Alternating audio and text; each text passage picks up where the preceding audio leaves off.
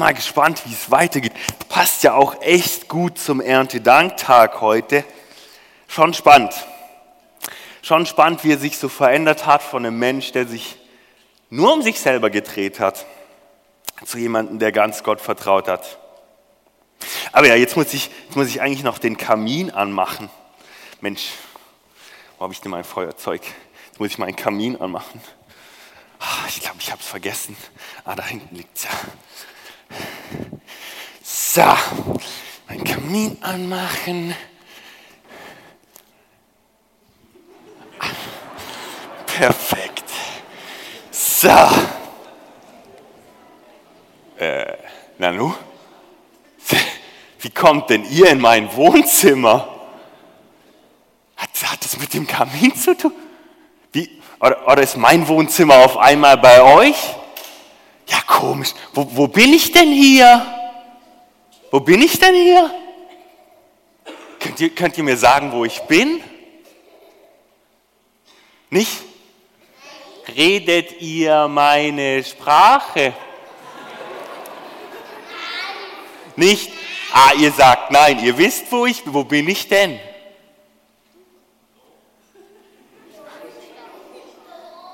Du, du, ihr redet ein bisschen speziell. Hä? Wo bin ich denn? Da.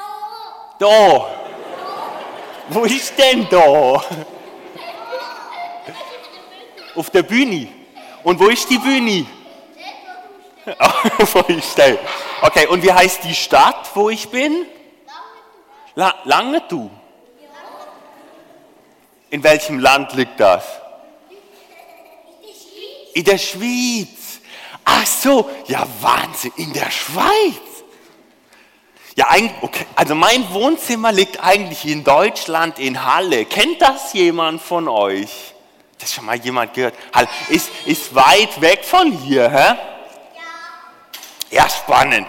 Aber ich kann euch von einem erzählen, von dem, von dem ich hier gerade das Buch lese. Das ist nämlich mein Ur, Ur, Ur, Ur, Ur Großvater der heißt Georg Müller. Kennt den jemand von euch? Jemand schon mal vom Georg gehört? Nein. Der, von dem gibt es ein Bild. Der sah, der sah so aus.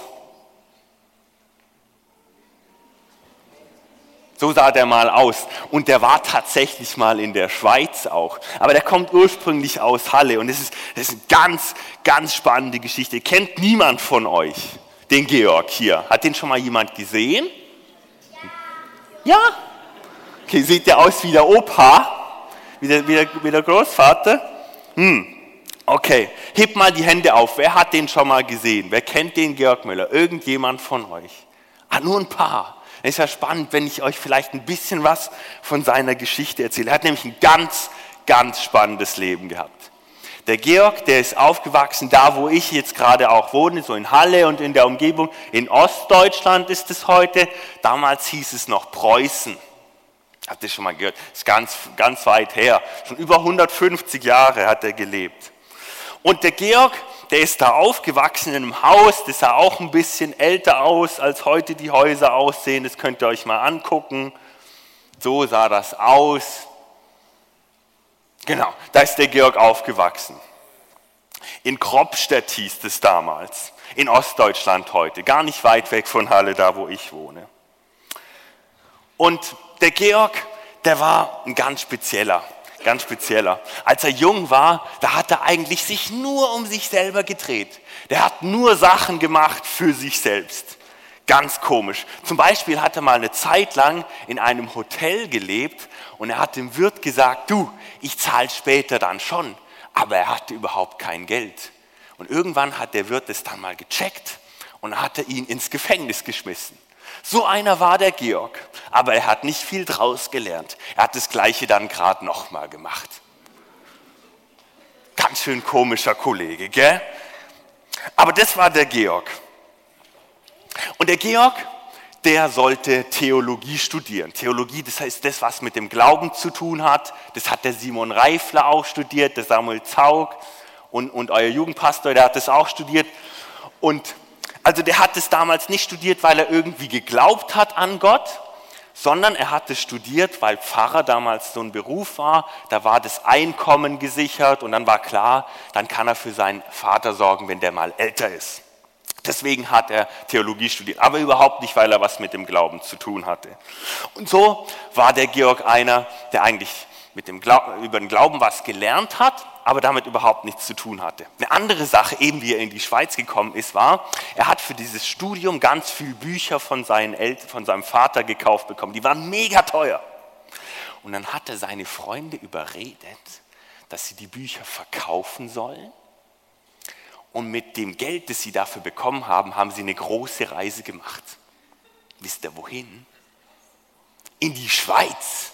Es war damals ganz weit weg und dann sind sie den ganzen Weg gelaufen. Über 600 Kilometer sind die weit gelaufen, bis hoch zum Rigi. Wer von euch kennt den Rigi? Den kennt ihr bestimmt alle. Ja, okay. Also ich bin in der Schweiz eben, genau. So, also die sind bis zum Rigi hochgelaufen. Es war so beeindruckend für den Georg. Hat er gesagt, so was Schönes habe ich noch nie gesehen. Und dann sind sie wieder zurückgelaufen. Ihre Väter haben überhaupt, ihre Eltern haben nicht gewusst, dass sie in der Schweiz waren. Dann haben sie gefragt, ja, wo wart ihr denn die ganze Zeit? Dann hat er gesagt, ja, wir sind hier in der Umgebung ein bisschen rumgelaufen. Also so einer war der Georg. Und dann, ein paar Jahre später, ähm, ist er ist er mit zu einem Bibelkreis gegangen, zu einer Bibelstunde oder sowas. Davon hat er mal gehört gehabt, aber das war ganz komisch. Auch wenn man Theologie studiert hat, ist man da nicht irgendwie zu Bibelkreisen gegangen oder sowas. Das war für die ganz frommen Spinner irgendwie. Und dann ist er damit hingegangen und dann hat er da zum ersten Mal gesehen, wie jemand auf seine Knie gegangen ist und gebetet hat. Und wie er es wirklich ernst gemeint hat. Und irgendwie hat es den Georg so gepackt dass er gesehen hat, der glaubt es wirklich, was er da betet. Er glaubt an den Gott. Und in ihm hat er gespürt, dass sich etwas tut. Auf einmal wurde er glücklich und hat, hat so ein Glück in seinem Leben noch nie zuvor erlebt. Und er ist an diesem Abend nach Hause gegangen und hat gesagt, dann später, er ist so friedlich eingeschlafen an dem Abend, wie nie zuvor. Und er hat gemerkt, an dem Glauben ist was dran. Und er hat gesagt, mit diesem Gott, mit diesem Gott will ich leben. Auch wenn sich dann am nächsten Tag nicht alles von 0 auf 100 geändert hat, hat sich doch was ganz Entscheidendes im Leben von Georg verändert. Nämlich, dass er gesagt hat, ich will, dass mein Leben sich nicht mehr um mich selber dreht, sondern um Gott. Ja, und dann ist er Pfarrer geworden und er ist nach England gegangen und in England hat er ganz spannende Leute kennengelernt. Ganz spannende Leute, die ganz, ganz spannend auch gelebt haben. Und, ähm, und einer dieser Männer, das war der Mann von, äh, der, der Bruder von der Mary Groves, und der hat so gelebt, dass er gesagt hat, Gott versorgt mich als Missionar. Ich nehme das, was Jesus sagt in Matthäus 6 dass wenn Gott die Spatzen versorgt, dass er sich dann auch um mich sorgt, das nehme ich wortwörtlich. Das heißt, ich bete, dass Gott mich versorgt und dann vertraue ich, dass er mich versorgt. Ich brauche kein Geld von niemandem. Wenn ich das Werk von Gott tue, dann möchte ich, dann möchte ich auch, dass er mich versorgt. Und dann wird er mich auch versorgen. Ja, und es hat den Georg mega beeindruckt. Und es hat ihn hat ihn so beeindruckt, wie der, wie der Bruder von der Mary das gelebt hat, wie die Mary das selbst auch gelebt hat, dass er sie dann irgendwann geheiratet hat. Die Mary, von der gibt es auch ein Bild hier, das möchte ich euch auch gerade mal zeigen. So, das funktioniert. Genau, das ist die Mary und die hat er geheiratet. So in der nächsten Zeit haben Georg viele Fragen bewegt und eine dieser Fragen war, okay, eben, wie überleben wir denn? Welches Geld welches Geld nehmen wir denn ein? Und eigentlich war es damals so, als Pastor von einer freikirchlichen Gemeinde, da, da, hatte man kein festes Einkommen, da hatte man keinen Lohn, was am Monatsende dann einfach immer überwiesen wurde, sondern man hat das bekommen, was die Leute, die in den Bänken saßen, am Ende vom Gottesdienst abgegeben haben. Ja? Und je besser der Platz war, desto mehr Geld hat man dann gegeben. Das heißt, ihr hier vorne würdet wahrscheinlich dann am meisten Geld am Ende vom Gottesdienst abgeben. Ist ja heute nicht mehr so, gell? müsst ihr euch keine Sorgen machen. So, also das hat man damals Bankmiete genannt. Und so hat ein Pastor und seine Frau, seine Familie überlebt. Aber eben, Der Georg wusste, der Bruder von meiner Frau, der lebt das anders und es beeindruckt mich. Weil eigentlich möchte ich nicht, dass die Menschen, denen ich von Gott erzähle, von Jesus erzähle, dass die dafür zahlen müssen. Ich möchte, dass die das umsonst bekommen. Und dann ist er eines Tages zu seiner Frau gegangen und hat gesagt, du Mary, diese Sache mit der Bankmiete, eigentlich möchte ich das, möchte ich das gerne weglassen. Ich möchte gerne so leben, dass Gott alleine uns versorgt, mit dem, was er uns gibt. Ich möchte ganz von ihm abhängig sein. Vielleicht hat er sich überlegt, ah, ich weiß nicht, was, was die Mary jetzt dazu denkt. Schließlich ist es ja unser, unser Unterhalt, unser Geld, das wir bekommen. Aber die Mary hat einfach nur gesagt, Jehova Jireh, Gott versorgt uns schon. Sie hat es auch geglaubt. Und damit haben sie die Entscheidung getroffen. Ab dem Zeitpunkt gab es in ihrer Gemeinde keine Bankmiete mehr. Da hat niemand mehr extra was ins Kästchen am Sonntag gelegt, damit der Pastor und seine Frau über die Woche was zu essen haben, sondern sie haben das abgeschafft. Sie haben stattdessen Kästchen aufgestellt, äh, auf dem stand zur Unterstützung von Herr und Frau Müller. Sie haben aber nie darüber gesprochen, ob sie zu viel oder, zu, oder vor allen Dingen zu wenig hatten, haben sie nie thematisiert, sondern es war einfach die Möglichkeit, dass man da was geben konnte. Und sie haben zu Gott gebetet und ihn darum gebetet, dass er sie versorgt. Was denkt er, wie, wie hat das funktioniert? Hat es gut funktioniert? Schon. Am Anfang hat es tatsächlich sehr gut funktioniert. Es kamen viele Leute, die irgendwie was gegeben haben, mal ein bisschen Geld, mal was zu essen. Aber dann kamen auch später die Monate, in denen sie manchmal ganz schön knapp bei Kasse waren. So knapp, dass sie manchmal am Morgen gar nicht wussten, was sie am Abend essen sollten. Und das war natürlich ganz schön auffühlend. Und der Georg, der schreibt in seinem Tagebuch dann auch später, manchmal habe ich so fest mit Gott gerungen, weil ich mir einfach, ja, weil ich mir nicht sicher war, ob ich heute Abend was zu essen habe, ob meine Frau heute Abend was zu essen hat. Und dann musste ich mich immer wieder entscheiden und konnte mich aber dazu durchringen, dass ich sage, Gott, ich vertraue dir trotzdem. Und dann gab es spezielle Ereignisse. Eins davon war einfach, er hat sich einmal wieder dazu entschieden, Gott doch zu vertrauen. Dann kam er zurück und hatte gesehen, dass in seiner Abwesenheit eine Frau Geld und ein Leibbrot hinterlassen hat. Also sie waren immer wieder versorgt und so haben sie ihr Leben weitergelebt. Sie hatten keine Spendenaufrufe gemacht, sie haben nie darüber gesprochen, ob sie zu wenig haben, auch wenn es manchmal ganz schön knapp war. Aber Gott hat sie immer versorgt. Jetzt zu der Zeit lebten viele Waisenkinder auf den Straßen von London in ganz England. Da gibt es auch einen Schriftsteller, der hat viel darüber geschrieben, der heißt Charles Dickens, von dem habt ihr vielleicht schon mal gehört. Und der Georg, der hat es auch mitbekommen, dass da ganz viele Waisenkinder äh, auf der Straße leben. Es gab so, gab so Häuser, die wollten die Kinder aufnehmen, aber eigentlich haben die die Kinder nur ausgearbeitet. Die haben da von morgens bis abends gearbeitet und haben kaum zu essen bekommen. Und der Georg, der hat, der hat gespürt, dass es Gott ihm aufs Herz legt, dass er sich um diese Kinder kümmern soll. Aber mit welchem Geld? Er hatte ja kein Geld. Und dann hat er sich gedacht, okay, Gott, wenn du mir das aufs Herz legst, wenn du das möchtest, dass ich das tue, dann wirst du auch die Mittel dazu bereitstellen, dass wir ein Waisenhaus kaufen können und dass die Kinder versorgt sind. Und dann hat er angefangen zu beten. Und er hat für drei Dinge gebetet. Das erste war 1000 Pfund, um so ein Haus zu kaufen. Das zweite waren äh, Mitarbeiter, die sich bereit erklären, da mitzuarbeiten. Und jetzt muss ich ganz kurz gucken, was das dritte war. Das dritte war noch ein Grundstück für die Waisenkinder, wo sie auch einen Spielplatz haben oder so ähnliches. Für die drei Dinge hat er angefangen zu beten.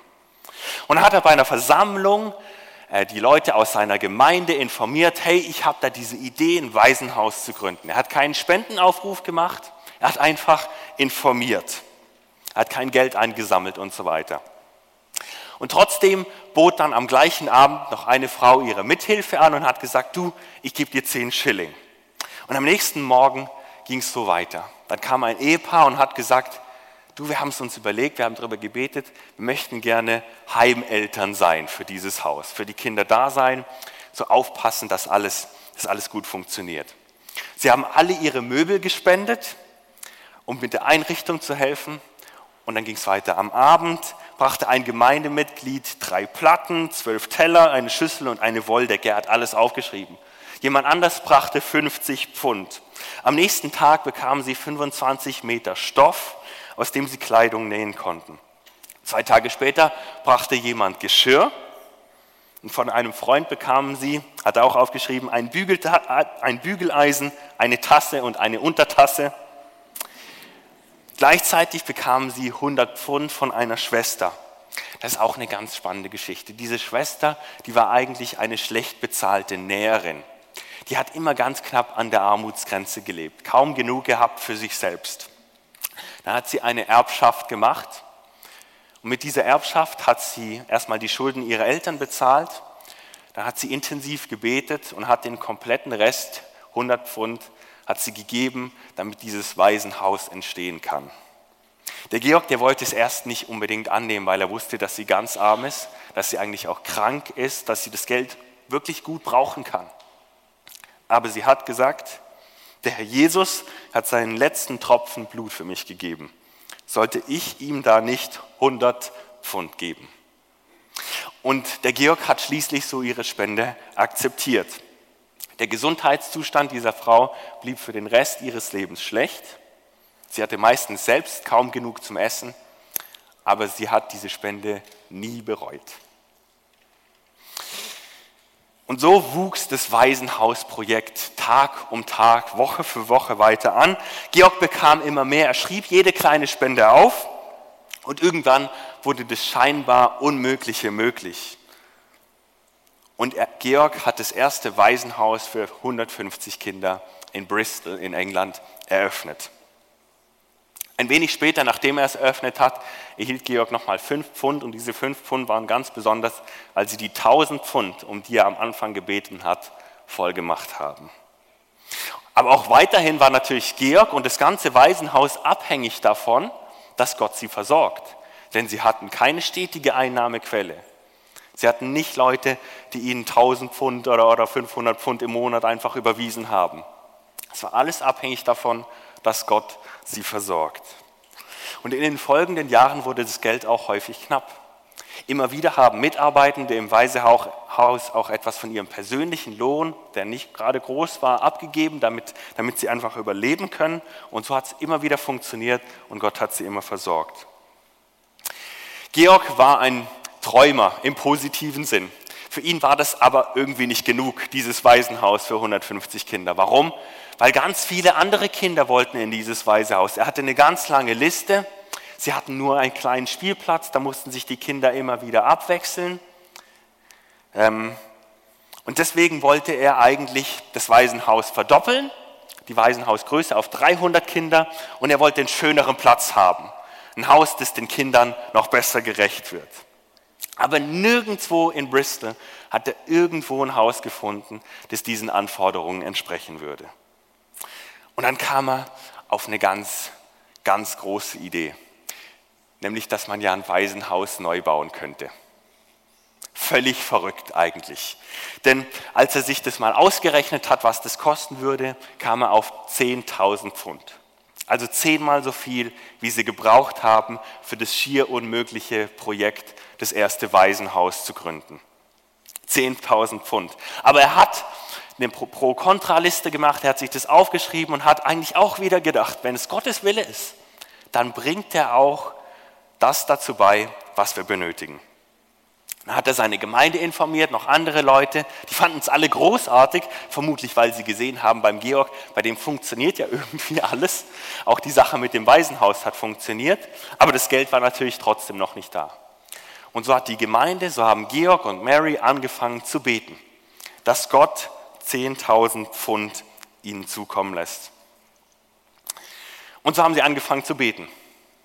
Doch erstmal geschah überhaupt gar nichts. Und dann war die Frage, ja, wartet Gott jetzt einfach? Oder ist es vielleicht doch nicht sein Anliegen, dass wir hier jetzt ein Waisenhaus gründen?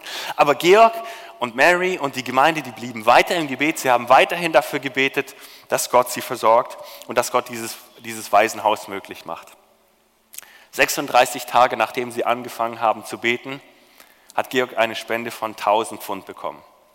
Es war die größte Spende, die sie jemals bekommen haben. Die größte Einzelspende. Ein paar Tage später hat sich ein Architekt zur Verfügung gestellt, der kostenlos das Haus entwerfen und äh, für sie bauen wollte. Im selben Monat spendete jemand nochmal 1000 Pfund für das Waisenhaus und so weiter. Am Ende des Jahres hatten sie schon 9000 Pfund zusammen. Und in der Mitte des darauffolgenden Jahres haben sie angefangen, das Waisenhaus zu bauen. Und so zieht sich die Geschichte weiter. Manchmal wussten Georg und seine Mitarbeitenden nicht, wie sie die 300 Kinder am Abend versorgen sollten, weil sie einfach nicht genügend Geld, weil sie nicht genügend Brot hatten. Aber Gott hat sie jedes Mal versorgt. Und zu dem neuen Waisenhaus, das Georg da für 10.000 Pfund mit, mit den anderen gebaut hat, kamen vier weitere hinzu. Ihr könnt gerne das nächste Bild zeigen, da sieht man es. Wurde dann so ein ganzer Komplex von Waisenhäusern. Vier weitere. Heute feiern wir Erntedank. Ihr und ich, wir wissen, dass wir heute Abend was zum Essen haben. Und das ist ja auch schön. Wir wissen, dass wir auch nachher was zum Essen haben. Auf jeden Fall die, die sich vorher gemeldet haben. Ähm, Erntedank erinnert uns daran, an all die guten Dinge, die uns Gott im vergangenen Jahr und schon davor geschenkt hat. Erntedank erinnert uns daran, was Gott uns alles noch schenken wird. Und es ist so gut, weil es uns daran erinnert, was uns irgendwie selbstverständlich ist. Für uns ist es klar, dass wir heute Abend was zu essen haben, oder? Es ist nicht unbedingt selbstverständlich, dass Menschen etwas zu essen haben. Es ist alles Geschenk Gottes. Und Georg und Mary haben das nie aus dem Augen verloren. Ihr Leben zeigt, dass Gott versorgt. Es zeigt, dass Gott die himmlischen Schatzkammern auftut, wenn jemand bereit ist, sein Werk zu tun. Und es waren Georg und Mary und ganz viele andere Menschen damals. Und es fordert mich ziemlich heraus, muss ich euch sagen. Weil ich tief innen weiß, ich möchte das auch erleben dass Gott seine himmlischen Schatzkammern auftut und Großes tut auf dieser Erde, weil ich weiß, dass ich auch bereit sein will, Gottes Werk zu tun und Komfort aufzugeben, Kontrolle abzugeben und ihm ganz zu vertrauen. Leichter gesagt als getan. Aber stellt euch mal vor, wenn wir heute und zum Beispiel nehmen an Georg und Mary, Komfort aufgeben, hinter uns lassen und diesem großen Gott vertrauen und in diesem Vertrauen beten und zu ihm leben. Was könnte sich dann heute Großes tun? Und wenn du das auch willst, dann möchte ich dich ermutigen, genauso wie mich selbst auch, dann fang jetzt und heute damit an.